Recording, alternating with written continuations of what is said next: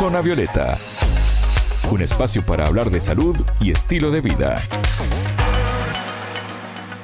Bienvenidos a Zona Violeta, el programa de Sputnik. Es un gusto recibirlos. Alejandra Patrone los saluda desde Montevideo. Ya está con nosotros Anabela Paricio. Anabela, ¿cómo estás? Bienvenida. Bien, Ale, muchas gracias. Cerca del 8% de la población mayor de 60 años en las Américas tiene Alzheimer. Cada 21 de septiembre se conmemora el Día Mundial de esta enfermedad y por eso hoy hablaremos del tema con dos expertos. Zona Violeta, los rostros de la noticia.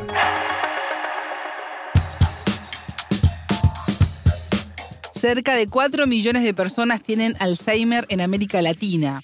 Se estima que alrededor de 7 por cada 100 adultos de 60 años o más padecen esta enfermedad que en 2018, previo a la pandemia, era considerada la tercera causa de muerte en el mundo.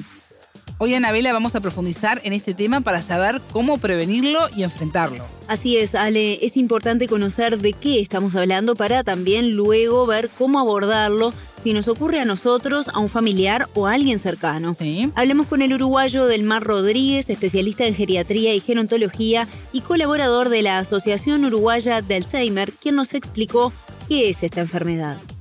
El Alzheimer es un tipo de demencia y las demencias son afectaciones neuropsicológicas, eh, o sea, neurológicas, psicológicas, que afectan también lo social y que en el caso de la frecuencia hablamos específicamente de Alzheimer porque es de las demencias la más frecuente. Es una enfermedad progresiva, irreversible, que afecta la totalidad o, en fin, las funciones mentales en términos generales. ¿Por qué decimos en términos generales? Porque no se refiere específicamente a un tipo de función, sino que afecta en su progresión a todas ellas, a muchas de ellas en principio, y va afectando al cerebro en su totalidad. El punto de, vista de la anatomía patológica, claro, hay lesiones intracelulares que provocan progresiva destrucción de ellas y hay lesiones extracelulares que es el tejido el conocido tejido amiloide, proteína tau, etcétera. Esta enfermedad afecta principalmente a partir de los 60 años y por eso está asociado a la vejez y a condiciones genéticas que pueden predisponernos a padecerla. Esto nos impide de alguna manera prevenir la enfermedad, es algo genético, pero hay otros mecanismos que sí nos permiten mejorar la calidad de vida y prevenir que, que avance. ¿Cuáles son? Claro, si no tenemos estos factores eh, y que no se pueden modificar, hay otras cosas que también nos pueden ayudar a evitar que aparezca la enfermedad. Por ejemplo, cuidar la salud cardiovascular ante patologías como la hipertensión arterial, la diabetes, el colesterol, el tabaquismo o la obesidad. Rodríguez nos explicó también a qué síntomas tenemos que estar alerta, pues es una enfermedad de difícil diagnóstico, ya que se desarrolla lentamente y a veces lleva muchos años diagnosticarla la persona inicialmente es muy posible que solo manifieste algunos trastornos que incluso hay que distinguir claramente de lo que son aquellos que acompañan el envejecimiento. Es decir, el envejecimiento normal no necesariamente o inevitablemente lleva hacia el Alzheimer, de ninguna manera. Entonces, esa fina distinción entre los cambios por ejemplo, vinculados a la memoria y los vinculados por envejecimiento y los vinculados a enfermedad no siempre son claros. Y muchas veces por escuela médica y de formaciones que tenemos los profesionales y también por errores este, sociales, familiares y personales, este, identificamos una cosa con otra. Pero de todas maneras uno diría, bueno, che, pero ¿y cómo me puedo dar cuenta? no es tan fácil. Entonces, como en otros asuntos de la medicina, cuando no hay claramente una técnica, un diagnóstico, un especialista que pueda dar un diagnóstico definitivo con un elemento, lo importante es el sentido común, la percepción personal y la percepción del entorno, porque cuando los trastornos de memoria, del juicio, de las apraxias, del lenguaje, llegan a un punto que alteran las actividades de la vida diaria, pueden ser también las actividades laborales, ¿por qué no? Cuando se trata de una persona laboralmente activa. Entonces, cuando esos pequeños trastornos empiezan a afectar las actividades, la persona se da cuenta, el entorno también, eso es una señal de, de alarma. Por eso se recomienda tener dietas saludables, hacer ejercicio físico y cerebral para luego tener también una mente saludable.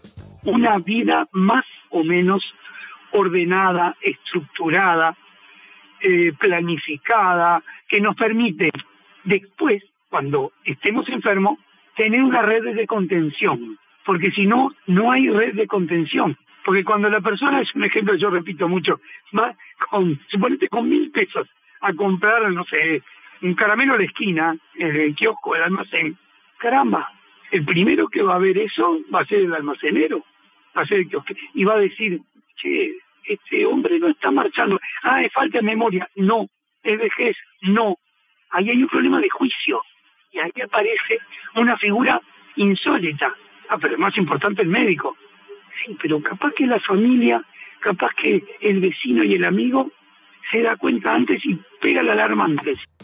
Y este concepto de comunidad se denomina también ciudades amigables. Esto es algo que la Asociación Grupo Ermita Alzheimer de Guatemala planea implementar en su país con el objetivo de mejorar la atención a personas con esta enfermedad. ¿Por qué miramos a Guatemala? Porque hoy es el país centroamericano con más casos de este tipo de demencia y por eso la preocupación también de trabajar en el tema. Por este motivo es que hablamos con Cecilia López, directora ejecutiva de la asociación se hace todo un proyecto que la Organización Mundial de la Salud tiene sobre varios puntos para trabajarlo en las municipalidades, donde especialmente el crear una como una secretaría de adulto mayor y empezar a trabajar todo. Es que son, son siete ejes los que trabajaríamos con las municipalidades, que es el eje de salud, en primer lugar, el eje de infraestructura, arreglar toda la ciudad para que los adultos mayores puedan tener acceso también a los servicios públicos, trabajar tema de transporte y crear redes de cuido. O sea, dentro de las mismas comunidades, dentro de las mismas eh, eh, vecinos, empezar a identificar qué pacientes con demencia hay dentro de mi cuadra, nosotros decimos aquí dentro de los 100 metros o 200 metros de, población y empezar a hacer redes de cuidado donde todas las, las eh, los vecinos puedan apoyarse en el cuidado de los adultos. Pero es arreglar todo, desde la infraestructura, las calles, los parques, etcétera, y acceso a los servicios, capacitar a choferes, capacitar también a personal de comercio para la atención del adulto mayor con demencia nosotros sí creemos que al empezar a trabajar desde las municipalidades se puede hacer un efecto dominó. Nosotros tenemos 324 municipalidades en Guatemala. Entonces empezar a hacer como un trabajo de los gobiernos locales para poder eh, brindarle una mejor atención y redes de cuidado a las personas con demencia y ver si eso lo empezamos a replicar un poquito más arriba.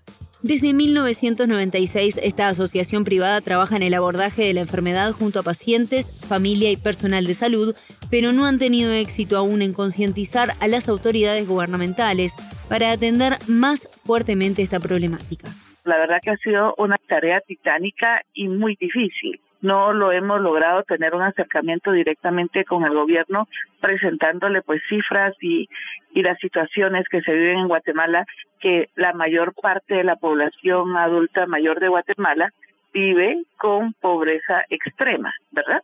Entonces ya sabemos que la enfermedad de Alzheimer o algún tipo de demencia son sumamente caras, lo que es el tratamiento, la atención, el cuidado desde la casa y demás. Entonces aquí se agrava muchísimo la situación, no solamente de la persona con toda la sintomatología que le afecta, sino sobre todo eh, la pobreza extrema que también se vive.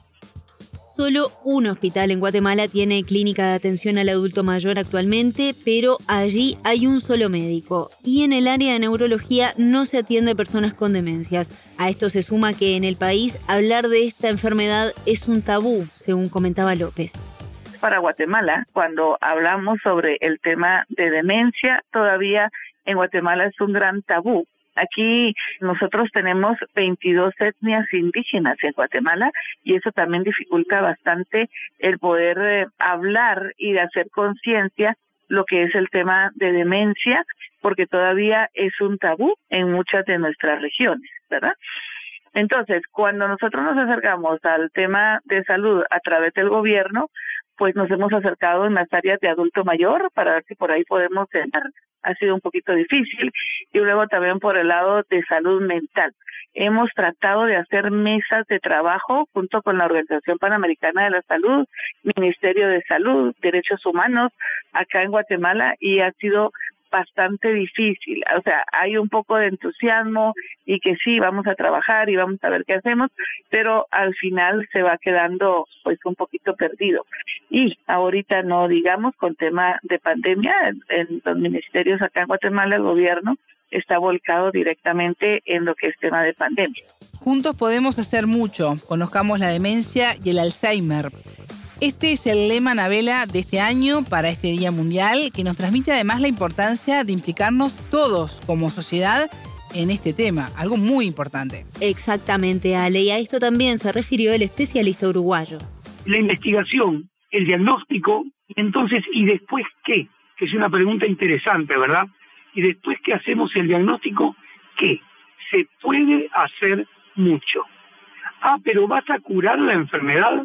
no está actualmente la cura de la enfermedad en el arsenal terapéutico, farmacológico o no, disponible. Ahí aparece un problema tanto para la formación de todos los profesionales de salud que nos formamos para solucionar los problemas, ¿verdad? Tanto como para las familias. Y un tema importantísimo de investigación que viene siendo investigado en el mundo entero y lo va a seguir siendo investigado. Porque es un problema porque el personal de salud está acostumbrado y, adiestrado y formado para solucionar. Y además la familia quiere una solución y la persona afectada también. No tenemos una solución radical. Entonces tenemos prevención de factores de riesgo, porque yo quiero que no me venga. Y después, abordajes farmacológicos o no que van hacia el bienestar de la persona afectada.